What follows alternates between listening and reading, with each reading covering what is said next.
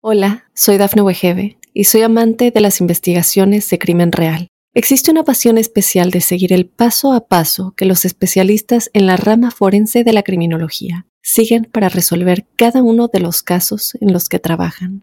Si tú, como yo, eres una de las personas que encuentran fascinante escuchar este tipo de investigaciones, te invito a escuchar el podcast Trazos Criminales con la experta en perfilación criminal, Laura Quiñones Orquiza en tu plataforma de audio favorita.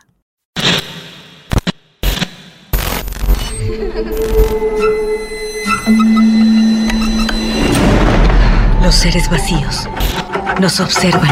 Hasta hoy se registran muchos reportes de actividad paranormal en él. Veo cosas que no puedo explicar. Hay alguien sentado en esa silla. Está aquí. Misterio está fundamentado en el silencio.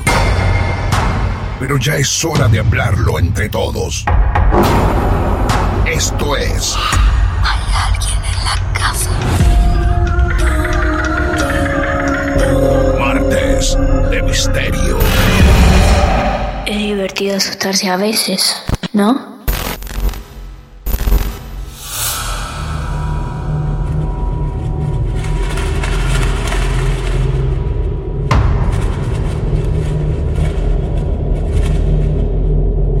Hola amigos, hola amigas, martes de misterio, nuevamente presente en este momento tan tuyo donde elegiste escucharnos. Estés donde estés hoy, vas a ser testigo de un nuevo caso real. Mi nombre es Martín Echevarría, arroba Martín de Radio, y aquí solamente soy un anfitrión para recibir sus historias. Hoy nos vamos a quedar dentro de Argentina, dentro de la provincia de Buenos Aires, porque Flor, Florencia, la protagonista de este episodio que llamamos El Flaco, ha elegido traer su historia ante nosotros y es por eso que estamos muy ansiosos de recibirla. Recuerden sumarse como seguidores en nuestro canal de YouTube y también en las diferentes plataformas desde donde nos estás escuchando. Y ahora sí, esperemos que nada estorbe el relato que Florencia tiene para compartir con todos nosotros. Hacemos silencio y la recibimos. Hola Flor, bienvenida a Marte de Misterio. ¿Cómo te va? Oh, hola, ¿todo bien? ¿Cómo estás, Martín? Muy bien, Flor. Aquí estamos metidos dentro de la provincia de Buenos Aires en Caseros. Ahí está nuestra protagonista que tiene cuántos años? 31. Bien, ya hay una experiencia de vida ahí, seguramente. Sí. Y algunos hechos sorprendentes para contar. De curioso nada más, ¿La única protagonista de esta historia sos vos o hay testigos de esto? Eh, no, soy yo y los hay testigos, pero ellos no vieron nada. Bien, hay testigos que no vieron. Vamos a ver entonces de qué se trata la historia de Flor, que arranca aproximadamente cuándo, Flor. Esto pasó alrededor del 2012, 2011, 2012. Bien. En realidad, eh, desde toda mi vida tuve experiencias así paranormales mi, mi familia está como muy pegada a, esos acontecimientos, entonces em, no es algo, eh, si bien fue algo que, me marcó y fue fuerte porque tuve mucho miedo en esa situación, estaba más que acostumbrada a esas ciertas situaciones. Eh, yo te explico, de, para darte un contexto. Claro. Eh, mis bisabuelos, eh, la casa donde ocurrió todo esto es la casa que construyeron mis bisabuelos cuando se vinieron a vivir desde Brasil. y ellos eran espiritistas. Ah, bueno. bueno, claro. Así arrancamos. Bien. Sí, arrancamos bien. Mi, mi bisabuela hacía sesiones eh, como si fuera algo así como una medium y mi bisabuelo hacía curaciones. Eso es todo lo que me cuenta mi papá, ¿no? Yo la verdad que no los, no los conocí, pero bueno, viene desde ahí. Eh, después, bueno, mi papá eh, se ve que adquiere cierto don, pero que a él no le gustaba para nada. Él era como una especie de vidente y, también veía a los muertos. Y he estado presente cuando él tenía estas apariciones, eh, ya más de grande, porque de chica él nunca me lo contó, pero me ha pasado de quizás yo sentir alguna presencia, quizás tengo, por, lo heredé de él, esta sensibilidad también, no sé, ver a alguien que cruza y él que me preguntaba, ¿lo viste pasar? y yo, sí. Mm, Era como, Claro. Me, me pasó también con mi papá de que vino un día una amiga a casa y mi papá le empezó a hacer preguntas y en una de esas preguntas le dice, ¿por qué te golpeas cuando te miras en el espejo? Y todos nos quedamos helados. ¿Eh? Y mi amiga se largó a llorar, sí. Sí. Mi amiga se largó a llorar porque nadie lo sabía, era algo que ella lo hacía sola en su habitación. Ahí fue cuando mi papá Wow. me confesó, yo ya era grande, tenía 14, 15 años, me confesó que tenía este poder, pero bueno, no, no le gustaba para nada. O sea, ese hecho te sorprende a vos tanto como a tus amigas. Ocurre que va una Sí. amiga tuya y tu papá le pregunta eso así fuera de contexto. Me imagino tu sorpresa. Claro. Mi sorpresa y la de mi amiga, que inmediatamente se largó a llorar, Claro. y yo me lo quedé mirando a mi papá como diciendo, ¿qué le estás preguntando? ¿Cómo sabés? Sí, claro. Wow. Y sí, nos han, me ha- nos han pasado esas cosas. Después mi mamá me ha contado que cuando falleció un primo de mi papá, se le aparecía mucho a mi papá y hasta que un día mi papá lo agarró y lo corrió y le dijo que se vaya de una vez, que acá estábamos todos bien, que, que se quede tranquilo y, y bueno, esas situaciones. Entonces por eso te digo que estaba más como acostumbrada a esas cosas Sí, raras. Y yo perfecto. por mi parte tenía como esa sensibilidad de chica. Me ha pasado de que antes de que fallezca mi abuela, yo tenía 7, 8 años, mi abuela se enfermó de un mes para otro y falleció. Y yo, en- encerrada en mi cuarto jugando con mis muñecas o lo que sea, en mi imaginación yo actuaba eh, el momento en el que me iban a avisar que mi abuela fallecía. Y pasó tal cual me lo imaginaba, Ah, por Dios. así. Vos en tu cabeza ibas imaginando el momento en que alguien te venía a decir falleció la abuela. Claro. Sí, sí, yo me imaginaba tal cual, que yo iba a estar en mi cuarto y mi mamá iba a atender el teléfono, se iba a dar vuelta a mi mamá y me iba a decir tu abuela falleció y, y fue literalmente así como pasó. Qué Sí. bárbaro. Sí, sí, y muy chiquita, siete, ocho años. Sí. Eh, de- después me pasó también con mi otro abuelo, antes de fallecer, me agarró una necesidad, él es de Tucum- era de Tucumán, me agarró una necesidad enorme de estar con él, que es más, cinco días antes de que él fallezca, yo lo llamé y le dije que me iba a ir de vacaciones de invierno a su casa, y bueno, y a los cinco días nos llaman que mi abuelo había fallecido. Y bueno, eh, te cuento si quieres Sí, claro. esto que me pasó. Por favor. Bueno, yo tenía entre 19 y 20 años, recién había terminado secundario y había entrado a mi primer trabajo. Y un día voy a una librería de acá del barrio a comprar algo y, en- y viste que a veces venden juguetes en las, en las librerías. Y entre ellos, entre los juegos de mesa que había, estaba la hermosa Ouija. Y yo en vez de comprarme un TEC, me compré la Ouija. Claro. Y Claro. bueno, de curiosidad más que nada, ¿viste? Para ver qué, qué, qué pasaba. Qué increíble que esas cosas Bueno, estén tan al alcance de la gente. ¿eh? Yo hice un viaje reciente Sí. al exterior hace algunos meses Sí. y también en un lugar Sí. que vendían remeras y muñecos de películas y esas cosas, tranquilamente te podía llevar una un juego de Ouija. Sí. Sí. Y al Impresionante. alcance de la mano de, de- de cualquiera, De cualquiera. porque en una librería entran chicos Claro. eh, más chicos y pueden comprar tranquilamente. Entonces, sí, yo lo compré, lo compré, lo traje a mi casa, pregunté si alguien quería jugar, todos me dijeron que no. Y bueno, me encerré, la verdad me encerré un, al otro día, creo que fue, me encerré en el cuarto de mis papás, no había nadie, me encerré en el cuarto de mis papás y me puse a jugarlo sola. Bueno, empecé, pregunté si había alguien, no pasó nada. No se movió nada, no hubo ruidos, no, hubo- no sentí nada, así que dije, bueno, esto no funciona, quizás tengo que estar con gente, no sé. Agarré, cerré todo y lo guardé. Error. Fue un error eso. sí, para mí fue un error, porque después de ahí empezaron a pasar las cosas.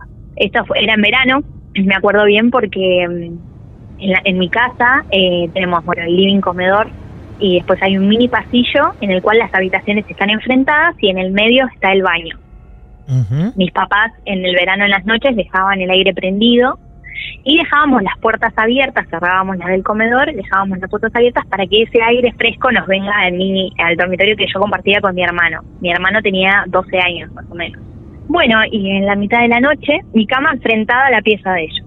En el medio de la noche eh, me despierto con frío y me, me, me incorporo en la cama para agarrar las sábanas que estaban a los pies y me quiero tapar y veo salir a alguien del baño. Y yo lo primero que pensé fue, bueno, mi papá salió del baño. Pero después lo empecé a ver bien y dije, no, pero no es mi papá. Mi papá era más bien una persona bajita y robusta y esto era alto y flaco. Eh, en el medio de las dos habitaciones dormía el perro en su cucha y yo veo como esta figura, porque eh, como estaba todo oscuro, se veía como la silueta, toda Claro, negra, oscura. Claro, claro. Era un Eh, contraste de negro con negro. Claro, Sí, exactamente. Como cuando vos estás en la oscuridad y te acostumbras a esa Sí. pequeña luz que hay y quizás alguien se levanta y vos ves la figura que se mueve, pero no lo ves nítido. Entonces eh, veo como esta figura se agacha como si fuera a tocar el perro. Y el perro sin reacción, ¿eh? No es que gruñía o hacía algo, no. Yo dije, bueno, no, debo estar dormida, debe ser mi papá y yo estoy. Y me acuesto, me tapo pero me quedó esa duda, dije, no, acá hay alguien. Vuelvo a mirar y esta figura ya estaba a los pies de mi cama. No. Sí. Ahí te imaginarás que me agarró miedo terrible, pero no era miedo, era terror. Yo sentí que todo me temblaba y me tapé totalmente con la sábana, como si eso me protegiera. Y ahí inmediatamente siento como que alguien se sienta al lado mío, en la cama. ¿Sentís Siento el, el movimiento en la Eh, cama? siento el colchón como que baja Claro. cuando alguien se sienta Ah, por Dios. y como que me empieza a tirar la, la sábana. Y yo no podía hablar, yo quería gritar, quería pedir ayuda y no podía hasta que en cierto momento, y me acuerdo que me pongo nerviosa, empecé a pedirle por favor a mi hermano, le empiezo a llamar a mi hermano y le digo que prenda la luz. Mi hermano entre dormido, bueno, se despierta, prende la luz, no había nada. Y ahí le dije, bueno, deja la luz prendida porque yo no me duermo más. Vos esa habitación la compartías con tu hermano, tu hermano dormía plácidamente Claro, y vos seguías a esa sombra. sí. Cuando se acercó a los pies de tu cama, ¿pudiste distinguir algún rasgo más? No, No. No, siempre que lo vi, lo vi una silueta negra, flaco y alto. Y alto. No, no, no vi, no vi facciones, no vi Bien. nada, no vi colores, nada, era todo negro. Y siempre recordamos a partir de tu juego con la Ouija. Sí, a partir de ahí empezó todo. Al otro día yo, bueno, me despierto, me voy a trabajar, cuando vuelvo a la tarde tomando unos mates con mis papás, le comento esta situación y me dicen, no, seguramente estaba soñando. Nada, lo minimizaron, sinceramente, fue como, no, no pasó nada. Esa noche, a la noche siguiente, lo vuelvo a ver, pero esta vez como en la esquina del dormitorio. Ahí parado, sin moverse, no se me acercó ni nada. Cuando lo Em. volvés a ver, ¿ocurre que te despertás de golpe y está? ¿O de golpe, Sí, no sé? me- Sí, te despertás. No, me despierto en la mitad de la noche, me despierto normalmente, sin susto, sin nada, me despierto simplemente y cuando miro, porque apenas abro los ojos, miro a los pies de la cama y, y ahí estaba, en la punta del dormitorio. ¿Sentías que te estaba mirando? Sí, sentía que me estaba mirando y el terror que me empezaba a correr por la espalda, es una sensación horrible Claro. y yo me paralizaba, la verdad, no es que salía corriendo o algo. Me, me paralizaba, no podía pedir ayuda, no podía hablar, nada. Era horrible. Bueno, esto me sigue pasando a medida que van pasando las noches. Eh, la verdad que no tengo, esto habrá pasado alrededor de un, eh, en un mes seguido me habrán pasado estos acontecimientos. Ah, Eh, en, en el medio de todo esto se suicida mi vecina. La sí. pared de mi dormitorio daba justo a la casa de esta señora. Y mi hermano, como tenía miedo por toda esta situación, se fue a dormir con, mi, con mis papás y yo me quedé en mi cuarto durmiendo con el perro. Y me despierto otra vez en mitad de la noche y ahí lo vuelvo a ver al lado de mi cama, agachándose como otra vez a tocar el perro. Y ahí fue cuando me levanté y salí corriendo al dormitorio de mis papás a decirle, hay alguien en mi habitación, por favor, hagamos algo porque yo ya me estaba volviendo loca, eran todas las noches lo mismo. ¿El perro tenía alguna actitud? No, Dormía. hasta ahí no tuvo ninguna Ah. actitud del perro. Muy bien. Eh, bueno, me empezó a pasar que yo me empecé a sentir muy débil, no dormía, dormía, me quedaba dormida en el trabajo, empecé a faltar al trabajo. Así, yo dormía en el dormitorio de mis papás de día y de noche me la pasaba en el comedor viendo televisión despierta. Entonces mis papás deciden llamar a una persona que, que hacía curaciones en las casas para, para que venga a ver qué pasaba. Y bueno, esta señora viene y efectivamente eh, percibe una presencia que no era buena en mi dormitorio. Esta persona llega a tu casa a modo de limpieza y Claro. ella asegura que hay algo en tu cuarto, el mismo lugar donde jugaste Sí. a la Ouija. Yo jugué a la Ouija en la habitación de mis papás. Ah, en la habitación de tu papá. Bien, Sí. ok, Ella lo ve en mi habitación, donde se me aparecía a mí todas las noches, digamos. bien.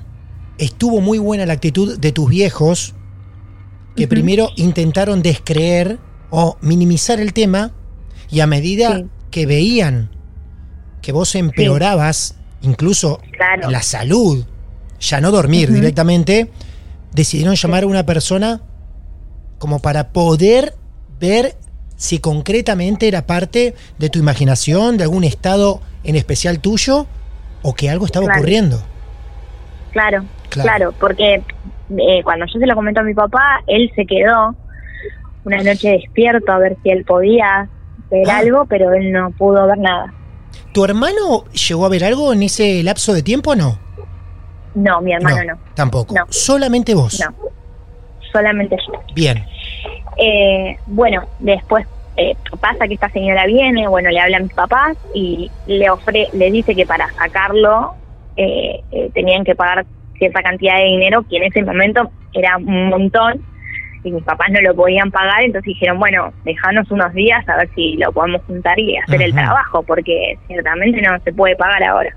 ¿Esta señora que Sí, va a tu casa suena convincente? ¿Era creíble?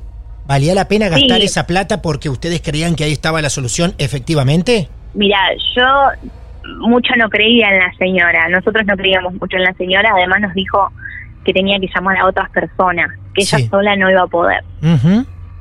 Y como ya dudábamos más o menos, yo creo que también mis papás habrán dicho, bueno, vamos a ver si encontramos también otra persona. Bien. Ok.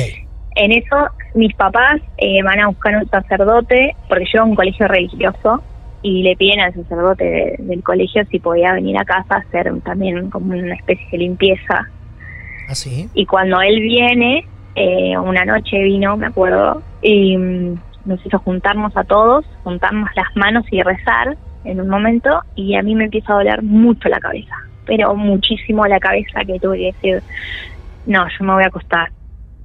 Y yo me agarré y me fui a mi habitación a acostarme, porque era muy fuerte el dolor de cabeza que me agarró en ese momento. El sacerdote seguía ahí. Sí, él Bien. siguió ahí, hizo no sé qué otras oraciones más hizo, estuvo un ratito más y se fue. y se fue. ¿Dijo algo Sí. estando ahí? No, no, sí, nos, eh, vino y me, me echó agua bendita, Ajá. Muy bien. pero no dijo nada. Bien. Bueno, después eh, pasa que mis papás justo un fin de semana se tienen que ir a la costa a ayudar a mi hermano mayor a arreglar su departamento y yo me quedo sola en casa porque se van con mi hermano más chico yo me quedo sola. Ese viernes a la noche no pasó nada porque vinieron mis amigos, estuvimos toda la noche y la verdad que no, no nos fuimos a dormir así que no pasó nada. Pero el sábado a la noche ya me quedé sola y bueno, cuando se hizo de noche cerré todas las puertas, cerré Mm. todo, me fui a dormir al cuarto de mis papás con el perro, siempre con el perro yo en la cama. ¿Qué tema Y incómodo esto de prepararte para Sí. enfrentar la noche sola en una casa? Sí, ¿Qué- imagínate que yo ya tenía colgado un crucifijo. Uy, por Dios. Sí, yo dormía con un crucifijo en el cuello, porque ya era un montón. Eh, pa- pasa estas, eh, pa- bueno, yo me quedo con la tele prendida porque dije no apago la tele ni ahí. Y no sé qué hora de la madrugada se había hecho ya, la verdad, pero cuando me empecé a dormir dije, bueno, apago. Apago la tele, me acomodo y el perro empieza a gruñir. Y se sienta en la cama, el perro, mirando a un punto. Yo no quería abrir los ojos, te imaginarás, porque sabía lo que había, estaba segura. Ya empecé a sentir en mi cuerpo, sentía ese, ese miedo. Cuando abro los ojos y miro, efectivamente esta figura estaba en ¿Otra esquina, vez? al lado del televisor. O sea, ya no era solo en mi habitación, sino que ya estaba en la habitación de mis papás. Horrible. Bueno, en ese momento, va, desesperada, salgo de la habitación de mis papás, teníamos el teléfono fijo y llamo a mi mejor amiga que vive al lado de mi casa y le pido por favor que se venga a dormir conmigo porque no podía estar sola. Que ella viene a mi, a, a mi casa. Bueno, le cuento lo que me había pasado. Eh, ellos ya sabían, ella, mi amiga, ya sabía más o menos que yo pasaba por estas cosas pero bueno, cuesta creer, ¿no? Ah, a la gente le cuesta creer, a la Sí. gente que no lo, no lo vive le cuesta creer. totalmente. ¿Vos lo llamabas de alguna forma? A este ser, ente, figura o algo, ¿vos cómo le decías? Mis, mis papás más que nada le decían el flaco, El flaco. sí. El Le flaco. decían, otra vez se te apareció el flaco, me decían, porque como yo decía que era una figura flaca, alta, Sí. era un hombre, para mí era Sí. un hombre, le decían el flaco. Ujú. Bueno, entonces vine mi amiga, eh, nada, nos quedamos un rato despiertas hasta que nos agarra sueño, apagamos todo, nos vamos a dormir y yo em- otra vez empiezo a sentir esta energía y le digo a mi amiga, está acá, yo lo siento, le digo, está acá. Y, y- y sí, efectivamente estaba ahí. Y mi amiga me dice, bueno, tranquila, ella mira y no ve nada. No ve nada, claro, como todos. No, y me, claro, y me dice a mí, bueno, tranquila, em- recemos. Entonces ella se agarra de mi crucifijo que yo tenía en el cuello y yo le agarro a ella y entrelazamos las manos las dos al crucifijo y empezamos a rezar. Empezamos con el Padre Nuestro. Y ahí inmediatamente la puerta de la habitación de mis papás se abre con un golpe fuerte, como si la azotaran, y se escucha un golpe en la mesada de la cocina como si alguien le diera una trompada con bronca. Mm. Se abre la puerta del baño y se vuelve a cerrar la puerta de la habitación de mis papás. Ah, por Dios. Esto lo ve tu amiga. Esto lo vive mi amiga. Wow, imagino la Ahí. sorpresa de ella. No, el miedo. Ahí las dos gritando, te imaginarás. Agarramos mi cosa y me dijo, no, vamos para mi casa. Y a la madrugada ya era, no sé qué hora era, pero te digo 4 o 5 de la mañana, agarramos las cosas y nos fuimos a la casa de ella a dormir. El otro día vuelvo a mi casa como a las 6 de la tarde porque no iba a volver, No. pero los llamé a mis papás y me decían que ya estaban viniendo porque ya era domingo y vengo a mi casa. Yo inmediatamente llego a mi casa, yo ya siento esa pesadez y me empiezo a sentir mal, con dolor de cabeza, entonces no entro a mi casa, me quedo en el patio, en el patio de adelante. No entro. El perro estaba en la terraza y mi escalera, la, la escalera que va a la terraza, bueno, que está en el patiecito, eh, es una L. Entonces el perro desde arriba de la terraza empieza a ladrar. Y yo digo, bueno, debe sentir algún ruido de afuera, quizás. En eso baja el perro corriendo y en la parte donde hace la L, donde hace la curva, Sí. el perro se cae, como si lo hubieran empujado. Se cae. Y ahí, Pobrecito. sí. Y ahí fui, lo agarré, y entré a mi casa y abajo de la alacena, abajo de la mesada, perdón, de, de la cocina, mi mamá tenía una botella con agua bendita que traía ella siempre de la Virgen Sí. de Lourdes de la iglesia Sí. y empecé a rociar todo con agua bendita y yo empecé a tomar agua bendita. O sea, a ese punto. No. Me empecé a tomar de la botella el agua Claro. Y a rezar y a pedir por favor y me senté en el comedor a llorar del miedo tomando bendita con el perro al lado. El perro no se movía de al lado mío. Hasta que, bueno, en ese momento llegan mis papás y, y yo apenas vi a mi mamá, me levanté y la abracé llorando desconsolada y le pedí por favor que nunca más me dejen sola. Claro. Sí. Bueno, y ahí fue cuando mi, mi papá dijo, bueno, voy a tomar yo cartas en el asunto. Y agarró, empezó a buscar en un lugar que él tenía fotos antiguas, fotos de su familia, y encontró una foto de esta bisabuela que hacía de medium en sus sesiones de espiritismo, y me pegó la foto en el respaldo de mi cama. Y me dijo que cuando esta figura se me apareciera, no le pida ni a Dios ni, ni a nadie más, que le pida a esta persona que en vida fue como un intermediario entre los dos mundos y que sabría cómo actuar, me dijo, ¿viste? Y él esa noche se quedó en los pies de mi cama toda la noche, despierto, murmurando. ¿Qué decía si rezaba? No rezaba. No lo sé porque murmuraba mi papá muy bajito. Y bueno, gracias a Dios, no, o a mi papá, desde ese día, por suerte, no se me apareció nunca más. Claro, faltaba que papá Sí, interfiriera con todo lo que me habías contado de él en Sí. el principio de la historia. claro. Pero viste que él no quería, él no quería saber nada de ese don que tenía, no le gustaba para nada. Entonces él no se quería meter. Claro, qué loco que te haya Eh, hecho llegar hasta ese punto. Digamos, no él, Sí. pero que haya intentado que lo soluciones vos de otra forma, o el sacerdote, Sí. o esa señora que llevaron, y no él, que Claro. finalmente fue la solución, ¿no? finalmente fue la solución.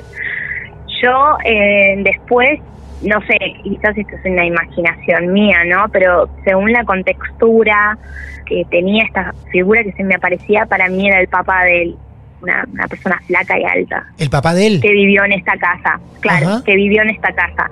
Así que quizás buscaba, no sé, él, mi papá jamás me dijo si, si vio algo, si, si conversó, si algo, no me dijo nada. Eh, solamente me dijo que, que nada, que dejara la, la foto de mi bisabuela pegada en la cama, que la tuve hasta hace muy poco pegadita en la cama. Qué bárbaro. Qué bárbaro. Así que no sé si quería tener una conexión con el hijo y quizás otra vez de mí quería llegar a él. No, la verdad que no sé. Pero bueno, fue esta situación horrible.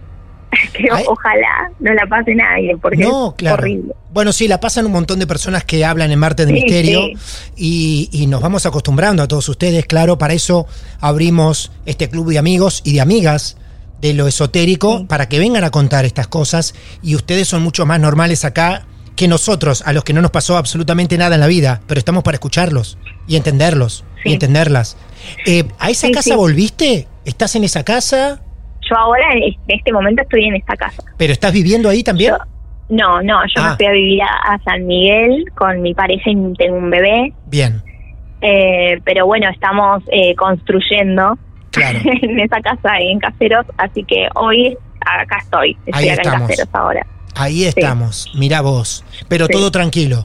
Sí, siguieron pasando situaciones de, Sí. no sé, por ejemplo, estábamos viendo televisión con mi mamá en su cuarto, mi hermano en el de él y se apaga la televisión de mi hermano, se apaga la nuestra y se prenden las dos juntas. Ruidos, Claro. ex- cosas así. Yo, yo, Claro. eh, mi papá fallece unos años Ah. después y yo Ah, durante mucho tiempo, durante mucho tiempo eh, veía personas pasar por mi casa, personas que cruzaban como de una habitación a otra, pero yo nada, yo encomendaba a mi bisabuela y le pedía por favor que se lleve todo lo que se tenía que llevar y que me Claro. dejen tranquila. Claro. Wow, Flor, qué historia, ¿eh? Qué sentido Sí. todo. Con papá ayudando ahí también, haciendo de superhéroe, escudo humano para proteger a su princesa, sentado a los pies de la cama. La verdad, como padre, me llega al corazón de una forma impresionante y a cualquier otra persona le puede pasar. Él ahí velando por su hija. Una cosa, Sí. Un acto de amor maravilloso. Y, y aparte, un La acto de que amor que no está dentro de lo tradicional. No. ¿no? No. Es sobrenatural ese acto de amor. Y yo sé que él habrá hecho un esfuerzo terrible porque es un mundo en el- al que él no quería pertenecer por más de que tenía ese don. Entonces sé que hizo un esfuerzo terrible porque lo hizo por mí. Qué Entonces, bonito. Sí, la verdad que sí. Bueno, qué bonito, amiga. La verdad, muchas gracias. Realmente No. nos seguimos cruzando con un montón de personas últimamente, sobre todo, donde involucran a la familia, donde estas cosas esotéricas, creencias, actos, limpiezas, vienen de sus antepasados. Y bueno, y así estamos entonces, recibiendo sus historias para que nos sigan sorprendiendo. Y nosotros agradecerte, eh, de corazón. Yo les quiero agradecer a ustedes. La verdad que hace bastante ya que escucho Martes de Misterio. Lo escucho en, en formato podcast Claro. eh, y, y la verdad que me encanta y desde el primer momento dije yo tengo que contar mi historia. Y les Por agradezco por darme el espacio y la oportunidad de hacerlo. Aquí estamos. A veces tardamos mucho, bastante, meses en poder cruzarnos en una charla, pero bueno, es debido a la cantidad de oyentes que quieren contar y eso también nos mantiene vivos. Así que bueno, les garantizamos episodios a partir que contemos con gente, con personas como Flor, que también se animó a contar. Belleza, muchas gracias, te mando un beso enorme. Muchas gracias, muchas gracias. Un beso grande. A vos, hasta luego, adiós. Hasta luego. Y ahí estaba Flor, como muchos de ustedes, que también se anima a contar sus antepasados dentro del mundo esotérico, transformando toda esa sensibilidad casi en una herencia para el resto de la familia, para los que vengan mucho más adelante, como Flor, como su padre. Y así es, también otro caso, otro ejemplo que aquí damos de cuidarse de todos estos juegos que pueden llevar adelante muchas veces con una inocencia alarmante, porque después aquí están, como le ocurrió a la protagonista de esta noche, las consecuencias. Estamos para escucharlos, para escucharlas y también, otras veces, para alertarlos. Mi nombre es Martín Echevarría, esto es Marte de Misterio. Si tenés tu historia para contar, ya sabés, nos buscás en redes sociales. Marte de Misterio, ahí está por Instagram, Facebook, Twitter. Mi cuenta personal, arroba Martín de Radio. Nos mandás un mensaje privado y nos ponemos en contacto con ustedes. Gracias por alimentar con sus historias semana a semana nuestro mundo, que ya lleva muchos años y tantos capítulos más que nos quedan por delante. Amigos y amigas, el próximo episodio será testigo de otro encuentro, que seguramente será de noche, con auriculares y la luz apagada. ¿Les parece? Hasta la próxima. Martes de Misterio. Justo cuando creías que ya nada podía sorprenderte.